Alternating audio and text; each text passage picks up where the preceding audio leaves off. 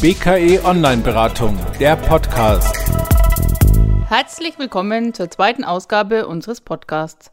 Mein Name ist Susanne Hausdorf und heute unterhalte ich mich mit dem Diplom-Sozialpädagogen Ulrich Ritzer-Sachs darüber, wie man mit Kindern über Krisen sprechen kann. Kinder haben ein feines Gespür und bekommen sehr schnell mit, wenn etwas nicht in Ordnung ist. Sei es die Klimakrise, Corona, ein Schicksalsschlag in der Familie oder der aktuelle Krieg in der Ukraine. Und jetzt möchte ich von dir wissen, Ulrich, wie kann ich mit Kindern über solche Themen sprechen? Das geht am besten, wenn ich ehrlich bin.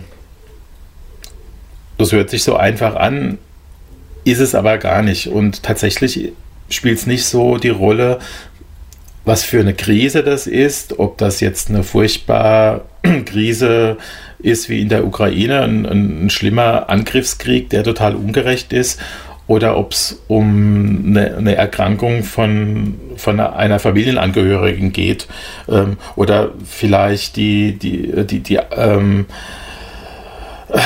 ja, die Sorge, man könnte den Arbeitsplatz verlieren. Das sind natürlich alles Krisen, die eine Familie schwer belasten können.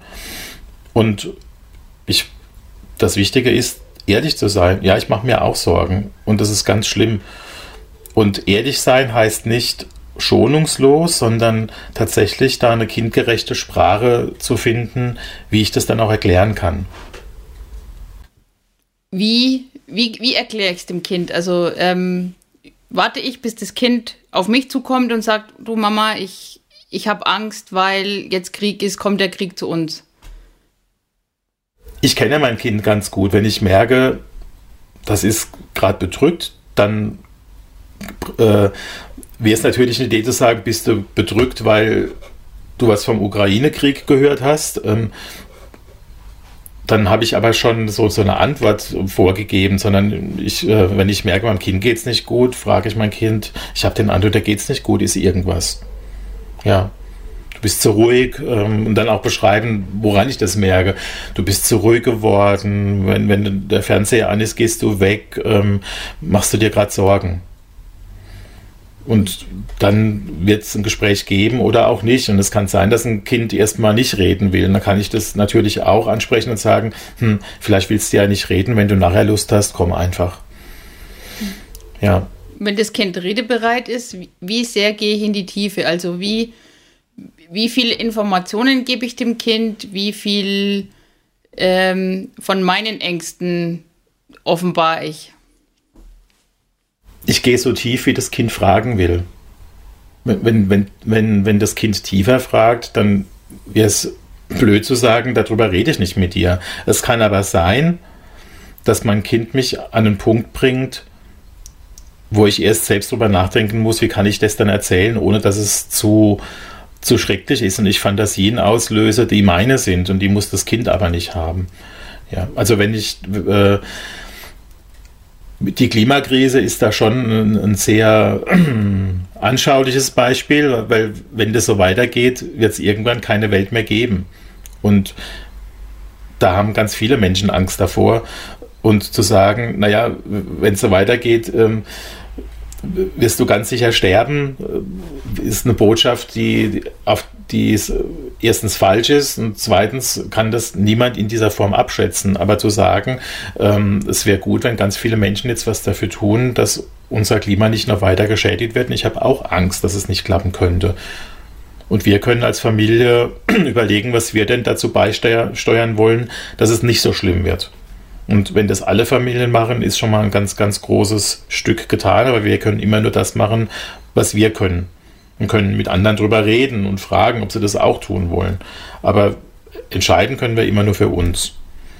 Das wäre zum Beispiel eine Erklärung oder eine Haltung, die, ähm, die geht, aber das, ähm, das Gespräch ist erst schon mal aller Wahrscheinlichkeit nach belastend. Und danach muss ich gucken, wie ich die Belastung wieder wegkriege, weil obwohl eine Klimakrise da ist, darf es mir trotzdem auch jetzt gut gehen. Und das darf ich dem Kind auch vermitteln. Ja, es gibt echt gerade blöde Sachen in der Welt. Ähm, es ist wirklich ganz schlimm, dass die Oma so krank ist. Die Oma wird aber nicht gesünder dadurch, dass es uns auch schlecht geht. Lass uns doch jetzt mal gucken, was wir machen. Komm, wir gehen ein Eis essen, wir machen eine Fahrradtour, wir spielen Uno. Wirklich Dinge tun, die auch schön sind. Nicht um abzulenken, sondern weil es einfach richtig ist, schöne Dinge zu tun. Und das lenkt natürlich auch ab, aber die Idee ist mehr, lass uns schöne Dinge tun, weil schöne Dinge tun machen Familien und das ist das, was wirklich wichtig und toll ist. Mhm. Und äh, wie ist es, wenn die Kinder selbst etwas tun möchten, unterstützen und helfen möchten? Zum Beispiel in Bezug auf die aktuelle Flüchtlingslage. Äh, dringe ich dann drauf, dass die Kinder irgendwas machen, weil ich der Meinung bin, es muss irgendwas getan werden. Wie, wie kann ich da die Kinder unterstützen? Meine Haltung, das ist aber so ganz persönlich, ist, dass ich nicht die Dinge, die ich eigentlich gerne tun woll, wollen würde, oh Gott, was ein furchtbares Deutsch. Also das, was ich gern machen würde, das ist das, was ich machen kann. Es wäre aber in dem Fall würde es für mich nicht passen, dass ich meine Kinder dazu auffordere, auch was zu tun. Wenn ein Kind jetzt aber sagt, ich habe gehört, dass bei uns jetzt auch Flüchtlinge da sind, kann ich dafür etwas tun? Dann kann ich mit meinem Kind was zusammen raus äh, äh, kann ich versuchen, mit meinem Kind rauszufinden, was denn bei mir in der Kommune wirklich möglich ist. Ja, gibt es äh, Organisationen, die gerade ähm, irgendwas brauchen? Gibt es Spielsachen, die ich dahin bringen kann? Ähm, und was auf jeden Fall eine gute Botschaft ist, äh, wenn Flüchtlingskinder dann in die Klasse kommen, zu sagen, hey, guck mal, ob äh, das Kind sympathisch ist und ob, hm, ob, du was mit dem zu tun haben möchtest. Ja, und nicht kümmere dich um das Kind, sondern ähm, guck mal, was das für ein Kind ist, gib ihm eine Chance und wenn das Kind sympathisch ist, äh, prima, spiel mit dem, lad's ein, kann vielleicht helfen, dass es besser Deutsch äh, lernt. Ähm, aber mach das dann, wenn, wenn du das Kind gut findest und nicht, weil es ein Flüchtlingskind ist. Mhm. Was, was kann ich für mein Kind im Hinblick auf, auf die Resilienz tun, also auf die, die Fähigkeit, mit den schwierigen Situationen umzugehen? Wie kann ich mein Kind da stark machen, dass es das auch aushalten kann? Ähm, liebhaben, eigentlich reicht es meinem Kind jeden Tag zeigen, dass es das tollste Kind der Welt ist. Dass das Verhalten zwar manchmal nervt, aber mein Kind und alle meine Kinder sind die allerbesten Kinder, die es überhaupt auf der Welt gibt und ich habe sie jeden Tag gern. Und das ist die Grundlage für Resilienz und ähm, was Besseres gibt es nicht. In Ordnung. Ich habe die Grundlage gelegt für ein Gespräch. Worauf muss ich in diesem Gespräch über eine Krise achten?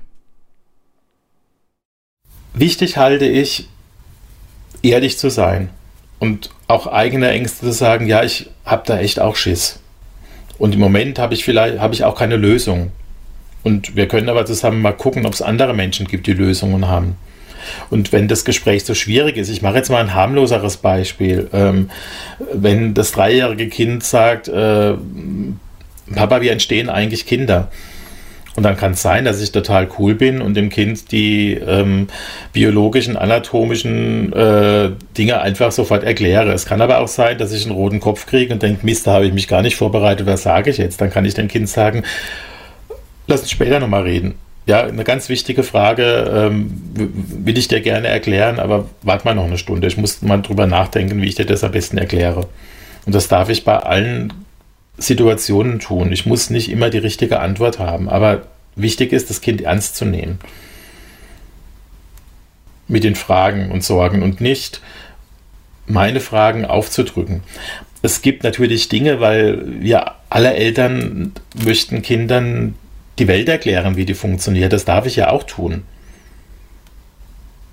Aber meine meine Ängste sind halt meine Ängste. Und nur weil ich mir Sorgen mache, muss ich dem Kind diese Sorgen nicht auch aufdrücken. Wenn das Kind aber Sorgen hat und Fragen hat, und es werden alle Kinder mit Klimakrise, Ukraine-Krieg und anderen schlimmen Dinge haben, dann ist es wichtig, die Fragen ernst zu nehmen und sie nicht abzutun, weil sie ja noch so klein sind. Weil Kinder sind tatsächlich genauso Menschen wie Erwachsene und sie haben das Recht, ihre Fragen beantwortet zu kriegen. Vielen Dank, lieber Ulrich, dass du meine Fragen heute beantwortet hast. Wenn Sie, liebe Eltern, noch Fragen zum Thema oder zu anderen Familienthemen haben, dann wenden Sie sich gerne an Ihre örtliche Beratungsstelle oder an unsere Kolleginnen von der BKE Online-Beratung. Wir freuen uns, wenn Sie auch in die dritte Episode unseres Podcasts reinhören. Dann unterhalten wir uns darüber, ob Kinder im Haushalt mithelfen sollten oder nicht. Bis dann!